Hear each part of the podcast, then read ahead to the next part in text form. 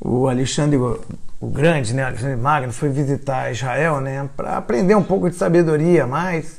E aí ele se encontrou com o rei, é, que também lá naquela época rei era juiz, né?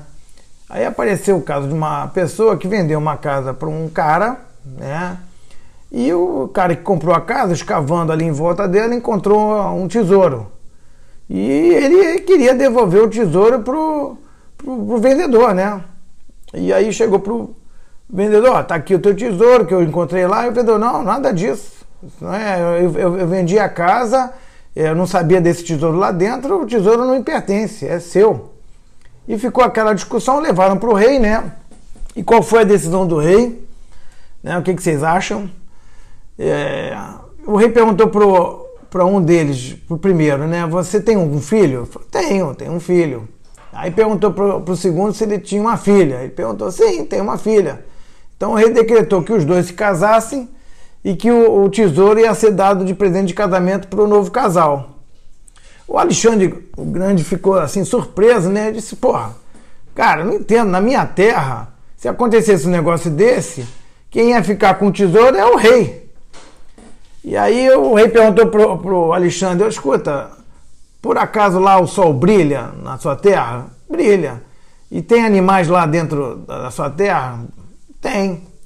Então é por causa disso que o, que o sol brilha, por causa desses animais, porque lá pelo menos os animais vivem livres e, e, e para ajudar os outros é, e não são egoístas igual algumas pessoas na sua terra. Né?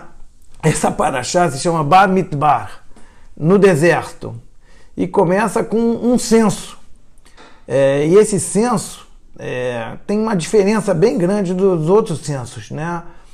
É, que são basicamente duas diferenças. Um é que as pessoas eram contadas é, por nomes, né? elas eram contadas por famílias, nomes e não por números, e sempre acima de 20 anos, de um modo geral. O que quer dizer isso? É, essa forma de contagem por nome, ela, ela, ela fazia com que você dissesse que você era filho de fulano, é, neto de ciclano, bisneto de Beltrano, quer dizer, te dava uma sequência, uma origem é, da tua família, de quem você é, né? E tudo tem que ter origem, né? Na verdade, é uma forma de lembrar a gente mesmo. Lembre-se de onde você veio, né? Lembre-se de quem você é e de onde você veio, né? Isso é para a gente poder dar valor à nossa história. É, quando você joga fora isso, né, o teu passado, na verdade você nem número é. Então eu acho é, que essa é uma lição para a gente, né, como povo, que a gente é unido e lembrando de quem a gente é, a gente é mais protegido, né?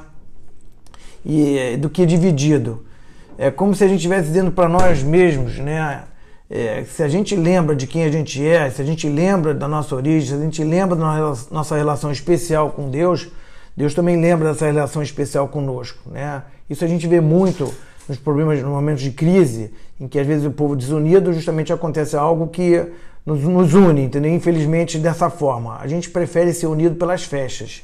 E falando em festas, nesse, nesse domingo começa uma festa chamada Shavuot, e é uma festa também diferente que ela fala sobre é, o nome dela é diferente das outras festas, porque Pesach, por exemplo, fala sobre é, passar sobre, pe, Pesach, né? Passar sobre.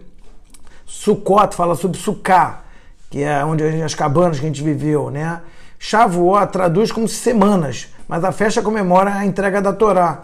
Devia ser Toranot, né? O Toratot, não tem sim o Torá, mas estou falando o nome Shavuot não traduz o que realmente a gente aconteceu. Ela, ela fala de um período antes, que é a contagem do homem são 49 dias ou 7 semanas, e são as, as, as Shavuot que a gente conta. Ou seja, tem uma, uma mensagem aqui bacana também, que a preparação para Shavuot, que é a entrega da Torá, ela é mais importante, né? a gente se preparar para receber é mais importante do que a, só a festa em si, entendeu? E eu achei muito bacana essa mensagem, né? Que a preparação ela precede é, o, o, o dia mais importante, porque você se prepara justamente para receber aquilo que é mais importante. É como se você Você, vamos dizer que você não entende, eu não entendo nada de brilhante nem de joia, né? Mas você recebesse uma, uma, uma, uma joia, uma joia não, uma pedra bruta, como você não entende nada, apesar que ela brilha, né, um pouquinho, mas você acha que é caco de vidro, pega e joga fora. Mas se você for estudioso ou estudar um pouco sobre aquilo, ou, ou, ou pedir alguém que entenda, né, para te explicar, você vai ver que aquilo é um brilhante que vale muito. A mesma coisa é a Torá. Se a gente não estudar ela, ela não vale nada. Agora, quando a gente pega e vai aprender com uma lição de vida que ela tem, ela vale muito. Na verdade, ela vale a nossa vida, né? Então, sem Shavuot também não teria as outras festas. Né? Então, que a gente possa dar valor ao nosso passado, ao nosso presente e, de certa forma, também saber que a gente tem um tesouro é, enterrado, vamos dizer, dentro da nossa casa, como na história, e que a, essa, essa, esse, esse, essa, esse tesouro pertence a nós todos, né? Nós somos o casamento, né? Que fizemos o casamento com Hashem e esse, esse tesouro pertence a nós todos. Então, uma boa semana a todos, só coisas boas e alegrias.